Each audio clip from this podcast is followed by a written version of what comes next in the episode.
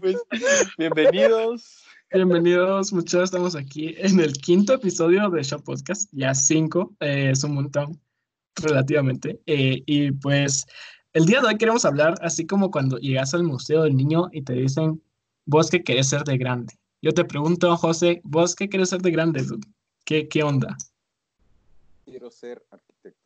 Pienso que ya estoy en camino de ese sueño porque además mi tía, ya estoy casi en la universidad, ¿verdad? Solo el próximo año. Pero bueno, eh, yo como arquitecto, yo me veo como mis diseños para diseñar edificios, casas, lo que sea, ¿verdad? Eh, mi plan es como que sea una arquitectura que esté mm, em, en conjunto con la naturaleza.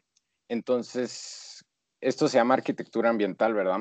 Que hace que el ecosistema fluya, que los animales puedan convivir tranquilamente sin dañar el ecosistema ni nada, ¿verdad? Entonces, ese es mi plan a futuro para que creo que eso nos falta mucho en Guatemala, que es el tener conciencia sobre el medio ambiente. Y yo quiero como traer esto aquí, ¿verdad? Que sea como algo muy, que se normalice esto, ¿verdad? Y ese es mi plan a futuro.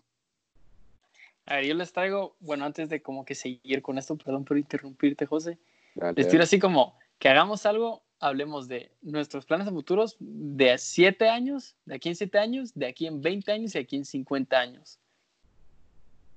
Va. Me parece. Va, me parece. Parece. Eh, pues sí, cabal, o sea, mira, José, vos como dices ya, ya estás admitido en la U y me parece abusivo que no lo sigas diciendo en la cara. Eh, no me Pero yo digo que vos ya estás más encaminado, o sea, digamos, salís de la U y, y como, y como siete años, como dijo Juaco, como dijo Juaco, ¿qué crees de verdad? O sea, ¿crees que de verdad puedes empezar a hacer esos, esos como proyectos de un solo o, o, qué onda? ¿Qué, Siete años, siete. ¿Cuánto años, ¿Cuánto tiempo es de que tenés que estudiar arquitectura? Cinco años. Y luego te tenés que como que especializar en ambiente o eh, bien incluido. Mm, la verdad es que no sé, o sea, ahorita, o sea, un posgrado estás diciendo vos, o sea, primero, o sea, ya entré, voy a empezar a enfocar en darle a la U, ¿verdad? Y después miro el posgrado y que la gran, ¿verdad? O sea, por, por pasos, pero esa es mi visión a futuro. Obviamente puede cambiar, pero mm, sí, o sea, para esto les traigo una frase que es que lo vi en una serie de televisión, How, I Met Your Mother, que, que es si, si tienes un sueño, haz que todas las decisiones que tomes sean en pro de ese sueño, o sea, que todas las decisiones que tomes van a hacer para cumplir ese sueño. Entonces, esa es como mi visión para el futuro. O sea, todas las acciones que haga tienen que ayudarme a cumplir este sueño que digo de ser arquitecto y más adelante posgrado y poder hacer esto de la arquitectura ambiental. ¿A qué tu frase de Facebook esa tu vaina? No es de Facebook, es de una televisión muy buena. De plano, de plano ya está en Facebook, sin embargo. Ah, sí, sí, sí, sí. Está en, en las bios de Tinder. Eh, pero. no sé, Carlos, soy menor de edad. No sabría decir. Yo tampoco estoy en Tinder, así que no me busquen. Pero si quieren, empiezo yo a decir también mis, mis sueños. Pues la verdad, les soy sinceros a todos que yo no sé, de verdad. Sigo sin decidirme exactamente en qué quiero seguir. Eh, y pues creo que esto es, o sea, es como un buen ejercicio el de hablar aquí. Uh, porque me podría ayudar un poco. Pues yo lo que veo en mi futuro es, creo que música, me apasiona un montón. Eh, no sé si se han dado cuenta por las, la música que recomiendo al final de los podcasts, uh, que me apasiona un chingo. Me parece que aquí en Guatemala no hay nada de música, casi, o sea, obviamente hay un poco. Y, o sea, se entiende, ¿verdad? No es así como el, el ámbito o sea, no, le dan una atención especial hacia el desarrollo de la cultura de artística en general. Y pues, primero, creo que siete años me gustaría haberme metido a una universidad a sacar un, una licenciatura, unos técnicos o algo así, eh, tal vez en jazz o, o en algún tipo de estudio de, la música, ¿verdad? Para así ir, o sea, metiéndome más y produciendo mi propia música y metiéndome más, más en este tipo de ambiente, ¿va? Porque al final creo que si vamos tan lejos como a, a 50 años, me encantaría dos cosas, o sea, haber ejercido mi arte de, la música en varios ámbitos de la vida, o y haber como que abierto las puertas a más gente a la música, porque de verdad siento que todas, o que muchas academias o muchos lugares en los que puedes aprender música aquí en Guate em, son, son como tutoriales de YouTube, siento yo, con todo respeto a toda la gente que hace tutoriales de YouTube. Ah, me parece que es como, no, se meten tanto a la profundidad y pues al final de, de qué es la música y no sé, me gustaría hacer así como alguna alternativa al, conservatorio, algo más moderno, algo, algo, algo, una, nueva reforma a, la cultura aquí en Guate y no sé, eso me, o sea, en un mundo ideal sería genial poder hacer algo así. Em, ajá. Entonces, eh, ¿esto es a siete años o eso es como en general? Yo dije, o sea, siete años haberme graduado de la universidad, haber entrado, haber seguido algo así. Em, siento que sería genial. Y sí, a 50 años ya digo yo haber hecho una reforma cultural. qué a huevo, qué Pues la verdad no puedo concordar más con vos porque la cultura, perdón, el arte no se toma en serio en Guatemala para nada. O sea, no, y aparte que el gobierno no da apoyo, ¿verdad? Y el deporte tampoco. El deporte, o sea, el deporte sí tiene apoyo, pero el gobierno no lo financia. Eso, eso es, así lo pienso yo. El fútbol no cuenta, José, lo siento. El fútbol no cuenta. No, o sea, sí cuenta como de. El gobierno, no, el gobierno aquí en Guate no a fútbol. o sea, pero a los demás deportes no, al atletismo ya vas. bueno, yo. A la natación, vos, Carlos, tampoco, o sea. te juro que te, te cobraban los viáticos. sí, no. Pero sí, cabal. Para los que no sepan, Carlos practicaba natación y yo practicaba atletismo, ¿verdad? Cabal. Antes de la cuarentena. Ajá. Pero sí, Juaco, vos qué, miras vos a tu futuro? 7, 50, vos decís que miras tu futuro, ¿cómo es? Ya, ya me pusieron nervioso. Pues la verdad es que no tengo ni la más mínima idea. Entonces, pues tengo tres opciones como para el otro año y cada una de esas opciones siento yo que me va a llevar así como a tres lugares completamente distintos. Entonces, ¿saben qué? Para hacer esto un cacho más dinámico en los comentarios, les voy a decir a ustedes dos, Carlos y José, les voy a dar mis tres opciones, ustedes tienen que elegir una y a partir de esa opción yo voy a ampliar lo que se me venga a la mente con esa opción que ustedes me digan. Entonces, bueno, pues voy a empezar. La primera opción es antropología en la USAC, la tricentenaria. La segunda opción es eh, sacar una licenciatura agronómica en el Zamorano, Honduras.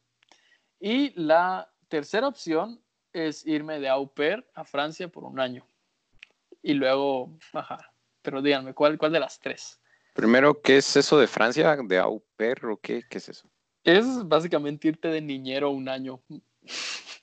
Ah. Simón, es más, es más genial.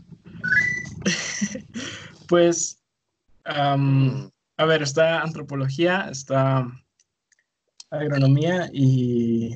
y viajar. Babysitter. Ah, y viajar, pongámoslo así. Pues, no sé, José, a vos, a mí me llama la atención, eh, ¿qué harías vos con la antropología? Porque al final, o sea, la antropología, mi papá es antropólogo y, pues él, él, él no dice muy, muchas, algunas cosas buenas de la antropología. Porque sí, cabal, es, a veces es difícil, ¿no? Eh, y no sé qué, qué pensar, ¿cuál es tu visión al respecto de la antropología? A ver. Al pues final es como raro, no sé. Sí, la verdad es que, o sea, en sí la antropología, es que yo realmente elegí antropología porque como, o sea, yo quiero hacer demasiadas cosas, o sea, quiero hacer de todo, de todo. Y siento que, pues, o sea, y estaba buscando como que una carrera realmente que incluyera la mayor cantidad de cosas. Y pues entonces cuando me metía, yo hablé con una, mi prima que estudia antropología, y entonces ella me contó así de como que todas las áreas que trae antropología. Entonces como que yo le hablaba que también otro de mis intereses era agronomía, pero entonces existe antropología agronómica. Y entonces, o sea, entonces, o sea, bueno, pues si me, si me quedo aquí en antropología, en la, en la tricentenaria, en la grandiosísima, pues eh, estudiaría, ajá, estudiaría mis cuatro años y luego me enfocaría, yo creo yo, que en, o sea, me, me enfocaría en agronomía, perdón, me estoy trabando.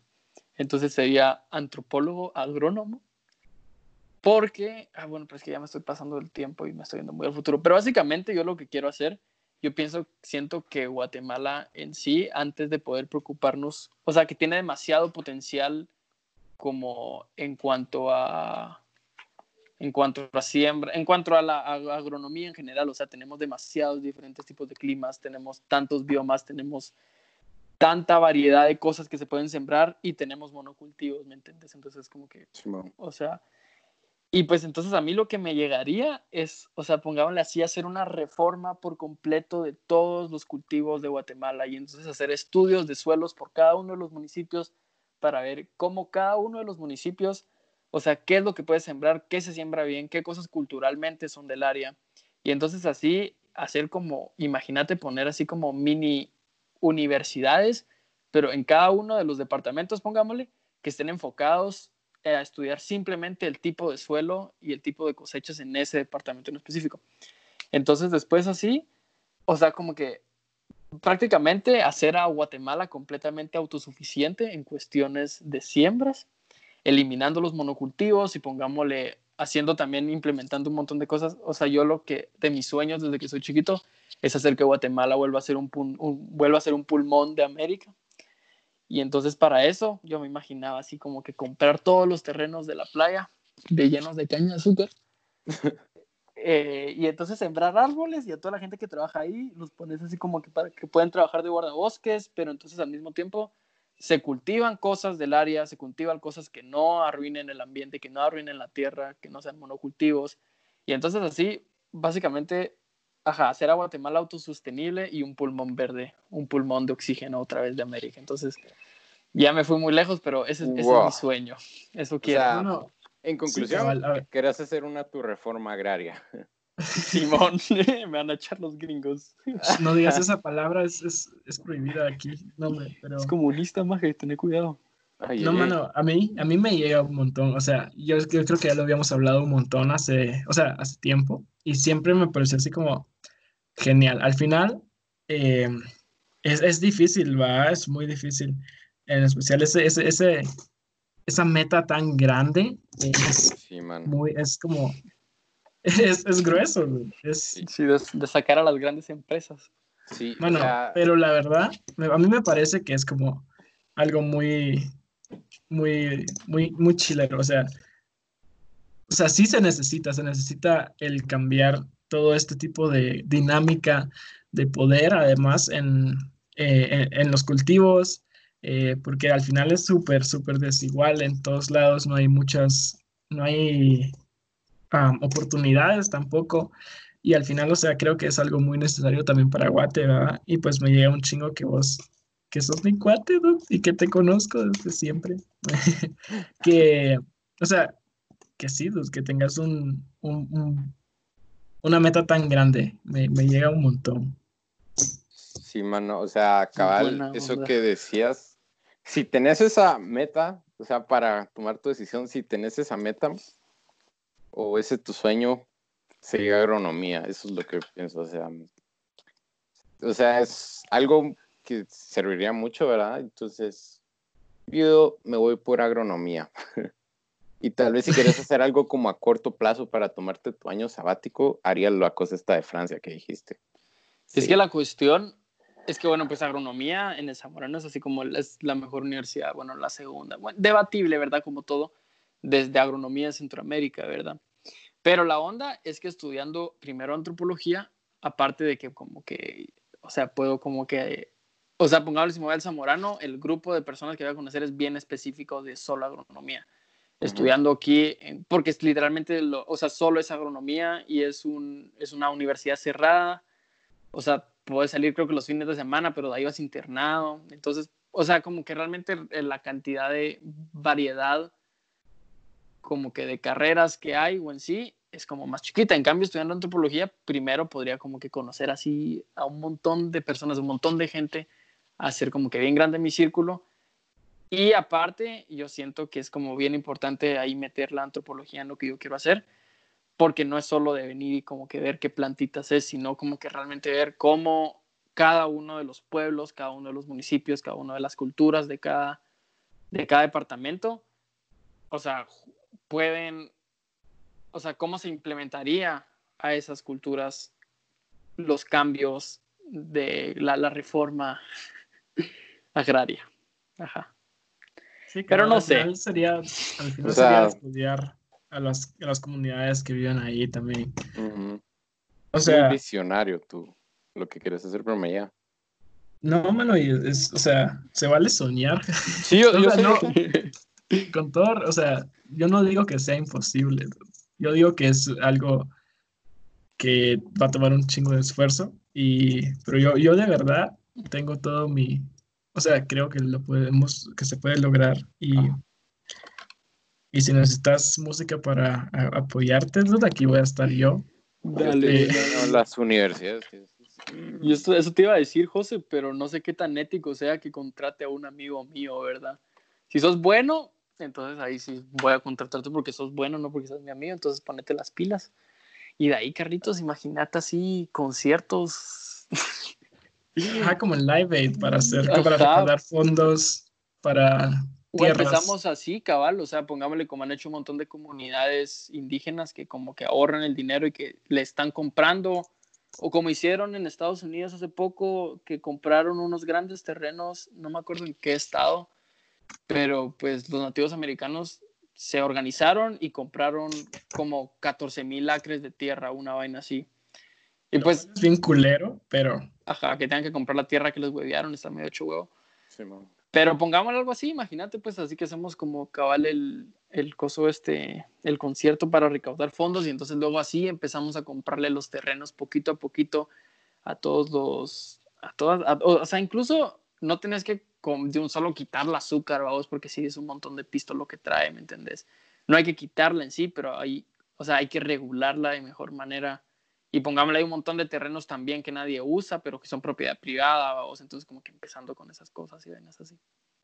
Expropiación. Ah, no, no es expropiación. No, lo vamos a comprar legalmente. Comprar, Simón. Con la CIA no nos Sí, cabal. Eh, pero Sí, cabal. Y vos, José Cabal, o sea, vos tenés la visión de hacer como casas en los árboles o, o, qué, o, qué, o qué onda. No. ajá. Es, Dale. Es, bueno, es, algo así. O sea, creo que era Singapur que, mm, que hicieron como unos, unos, unos hostales, que son como unas torres en forma de árbol, las cuales creo que pueden albergar las aves y que, o sea, las aves pueden llegar ahí de lo más normal y no interrumpe como mm, eh, su ciclo de vida ni su día a día. Las aves, de hecho, les ayuda a tener esos como árboles que en realidad son árboles falsos que en realidad son un edificio, ¿verdad?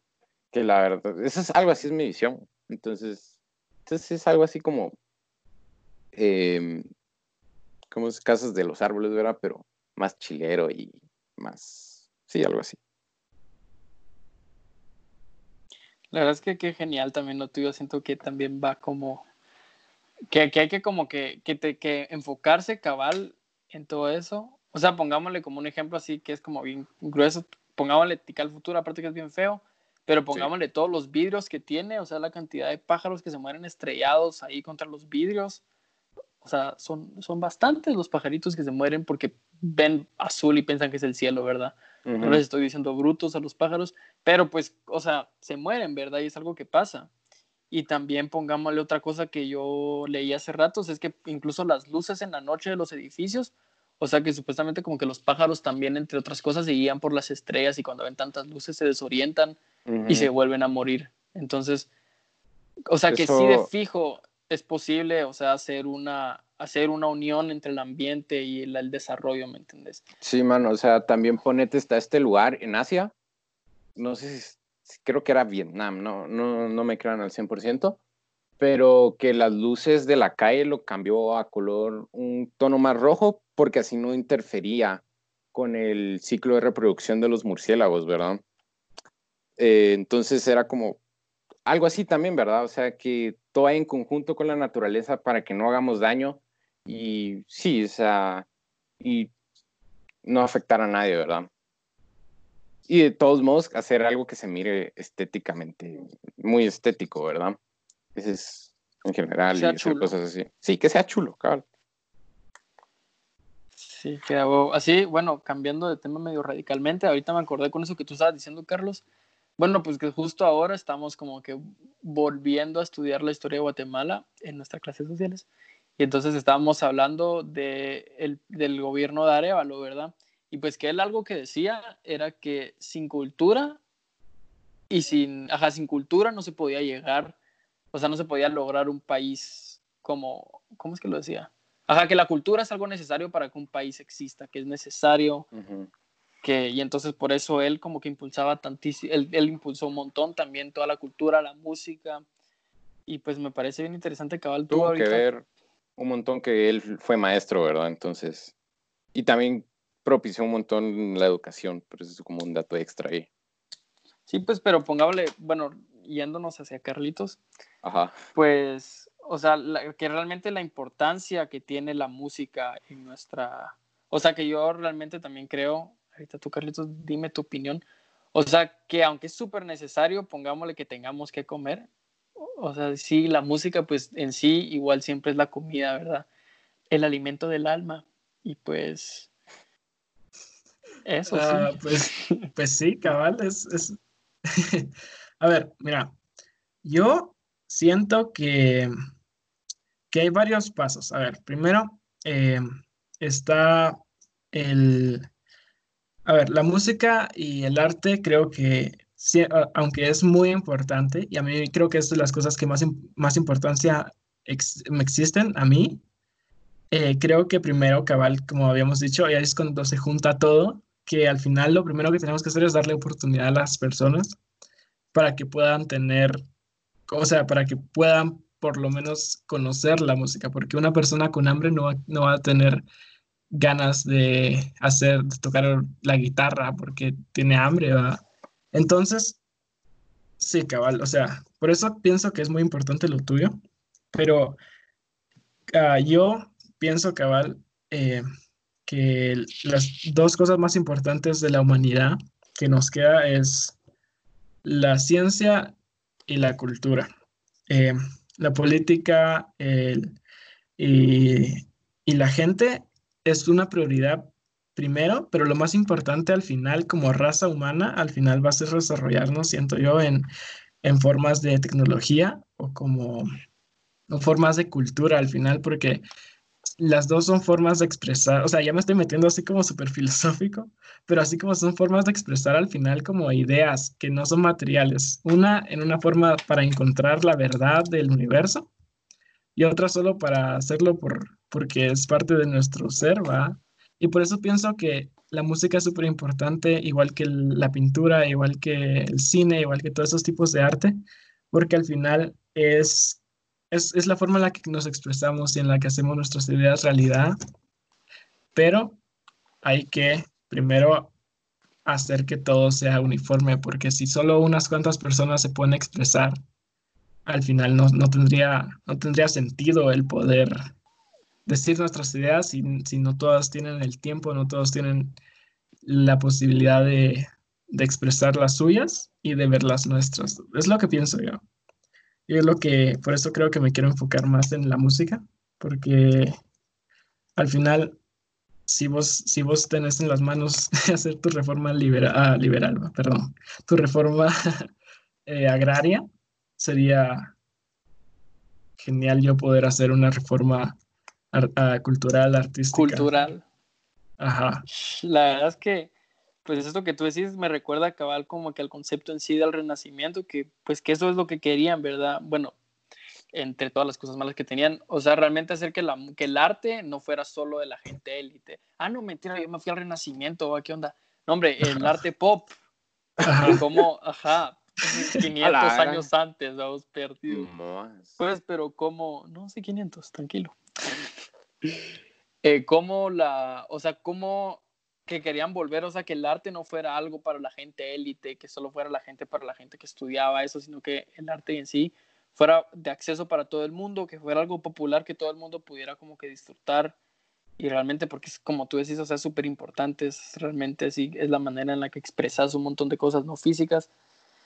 Y bueno, otra cosa, antes que se me olvide, ¿qué otra cosa que tenemos así planes para el futuro, es Carritos, contarles nuestra productora? Nuestra productora. Eh... Nuestra productora de cine, Carlitos. sí, cabal, yo sé, o sea, desde chiquitos, eh, desde que nos conocemos, bueno, sí, de chiquitos eh, hemos pensado en hacer una productora de cine. Creo que acordamos hace tiempo ya también el que sea una productora que sea más abierta para la gente que esté empezando, porque al final las grandes productoras como Paramount y Universal Studios y ese tipo de cosas, o sea, no, sea, no todas las personas pueden llegar a eso. Eh, bueno, no todas creo que sería demasiado.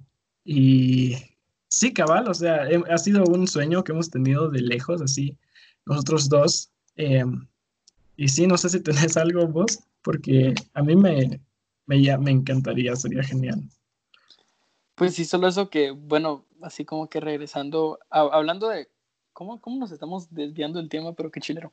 O sea que en sí, de lo de la productora, cabal de lo que estamos hablando era hacer algo como parecido a este podcast.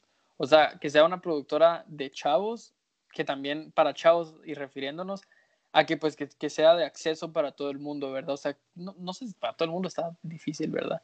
Pero pues, pero pongámoslo aquí en Guate, o sea, que realmente que todo el potencial como que artístico y en este caso más específicamente de cine, de toda la juventud, que realmente sea un espacio como para que todos los jóvenes puedan venir y como que poner sus ideas y, que, y empezar a crear así como arte juntos, ¿verdad? Ay, qué bonito. la, verdad es que ese concepto es como chilero, que creo que eso es como que algo que no solo le falta a Guatemala, sino al mundo, que es como llegarle a la gente joven y a la gente que está empezando, que la verdad es casi como un 1% de la gente que logra llegar a, mm, a ser famosa, ¿verdad? Pero con esta como vida tal vez se vuelve como tal vez más fácil, pero sí es muy chelar esta sociedad. Incluso, pues no me acuerdo en qué gobierno, en el gobierno de quién, pero pues eh, un amigo de mi mamá, como una su tía lejana, una cosa así, fue primera dama de Guatemala, ¿verdad? No me acuerdo con qué presidente, no tengo ni la más mínima idea, pero me acuerdo que ella, algo que quiso, eh, algo que quiso hacer era como que, o sea, siempre como que buscaban maneras de cómo hacer que bajara la, la, violencia y como que buscar maneras para que los jóvenes estuvieran como que en el buen camino. Entonces lo que hizo esta primera dama en los noventas, creo yo, fue venir y organizar conciertos gratuitos de rock para todos, para todo, para todos los jóvenes de acceso gratuito. Entonces, de esta manera como que todo, todo como que toda la ira o todas las cosas que los jóvenes tenían que expresar podían expresarlo de manera saludable a través del arte, como que en conciertos y en actividades culturales. Y pues pienso que eso es algo realmente fundamental y que serviría un montón para Guatemala. O sea, también darle más fuerza, un montón de fuerza a la cultura y al arte en los jóvenes, porque es como que una manera de que saquemos todo lo que tenemos que decir y que como que podamos expresarnos y pues qué mejor manera que a través del arte y bueno, nosotros a través del cine, que es lo que queremos hacer, pero también con, como, con lo tuyo, Carlitos, a través de la música en sí. O sea, es algo necesario también. O sea, vuelvo a regresar a eso, que necesitamos el arte y, y nosotros como jóvenes, o sea, es lo que nos va a dar la fuerza para seguir adelante. Necesitamos expresarnos, ¿verdad? Que eso es como, el arte es la expresión de, sí, la expresión del ser humano, porque es cuando del ya alma. no, del alma, sí, porque al final, cuando ya no tiene nada que hacer, se empieza a expresar, ¿verdad?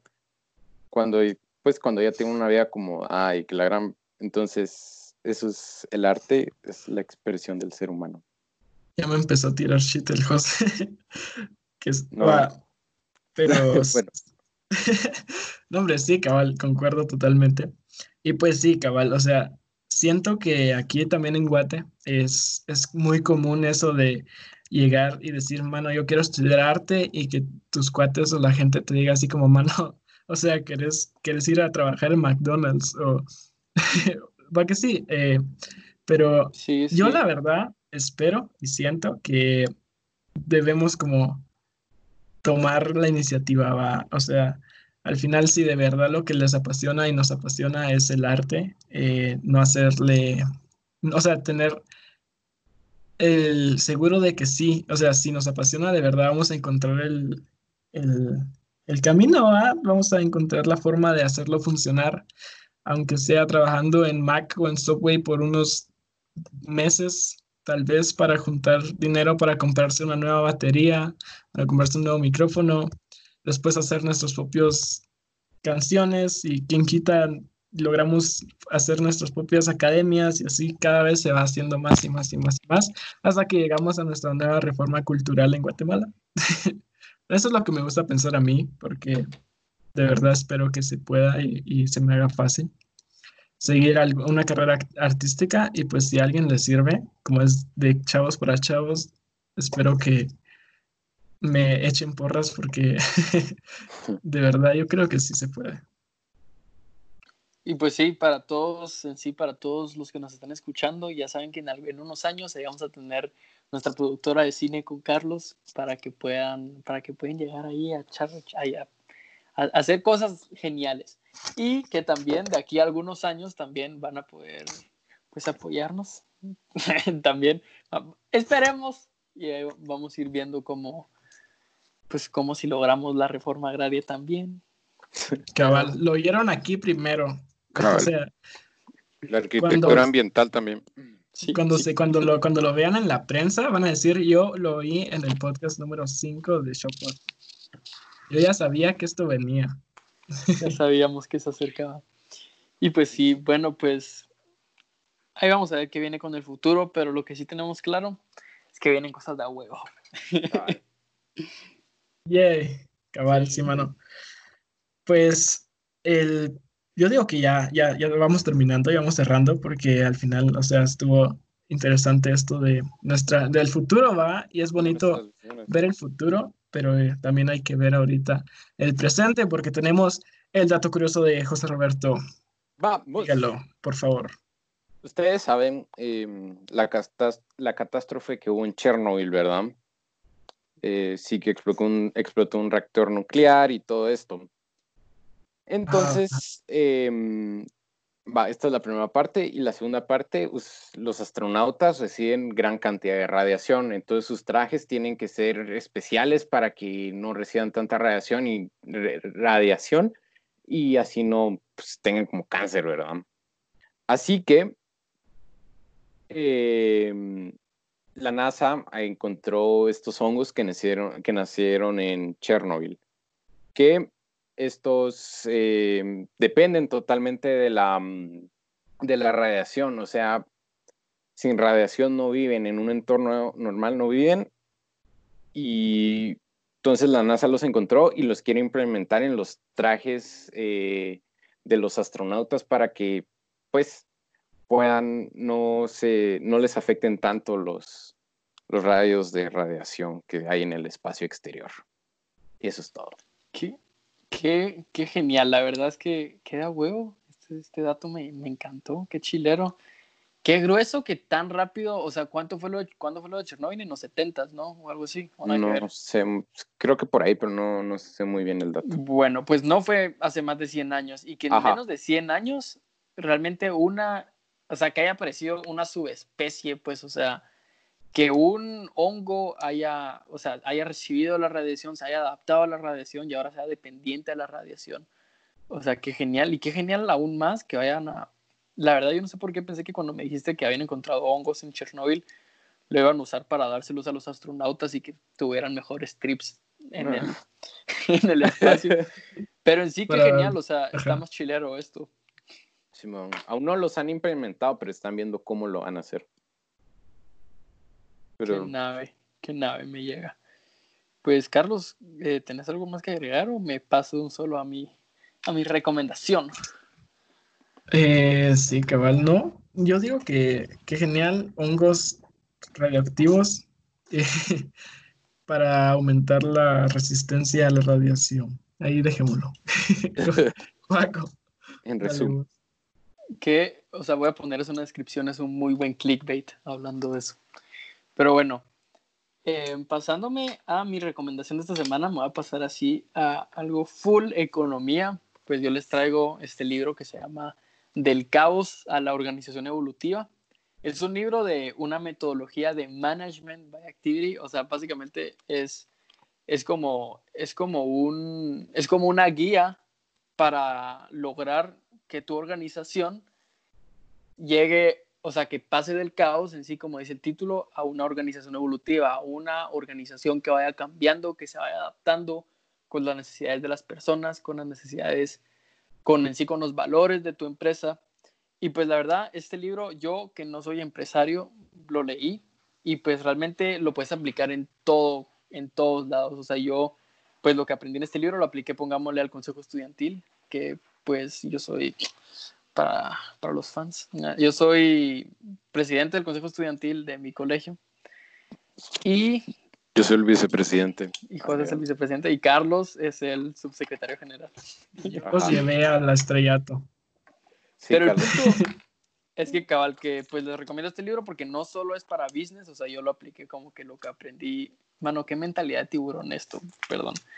Pero pues es buenísimo, se lo recomiendo, del caos a la organización evolutiva, es de Eugenio Fernández Dusac y Urzi Terroba, lo pueden comprar por Amazon. Y pues buenísimo, se lo recomiendo. Y pues sí, eso fue mi recomendación economista de esta semana. Ah, qué buenísimo, Juaco. Eh, pues sí, yo, eh, como prometía en el podcast pasado, iba a variarlo un poquito más porque yo sentía que, que era todo instrumental, todo era eh, todo era instrumental y jazz y fusión y que la gran así todo creído. Entonces me, me vine aquí un poco más a la tierra de los mortales y decidí cambiarlo totalmente a un... Y, y, más que una canción, quería recomendar a un artista que se llama Jacob Collier. Eh, es un cantante y compositor de todo, mano, toca de todo, el cual le encanta y hace un montón de canciones a capela. Eh, es un artista muy interesante, tiene una, o sea, tiene una voz bien interesante, o sea, si la, si la escuchan va a ser, o sea, él hace, él se graba a sí mismo y, hace así como, como esa capela, va, hace sus bajos, hace sus saltos, así todo con su voz y lo acompaña con su, con su teclado y es una, es canciones bien, así como bien suaves, bien digeribles, se podría decir. Eh, el chavo tiene como 23 años, siento yo. Es súper, súper chavo y la verdad es que es, ya es muy conocido, es muy bueno. Si lo quieren oír, se llama Jacob Collier. Escuchen todo porque al final tiene buenas rolas eh, y es más a capela para hacer el contraste con todo esto de las canciones acústicas y instrumentales que he dicho. Entonces, Jacob Collier para todos los que estén interesados. Cabal. Y pues también eh, les recordamos ahí que en nuestra página de Instagram, Show Podcast GT, ahí en las historias destacadas en nuestro perfil, ahí pueden encontrar todas las canciones que Carlos recomienda, todos los libros y películas que va a estar recomendando y próximamente todos los datos curiosos que José nos dice.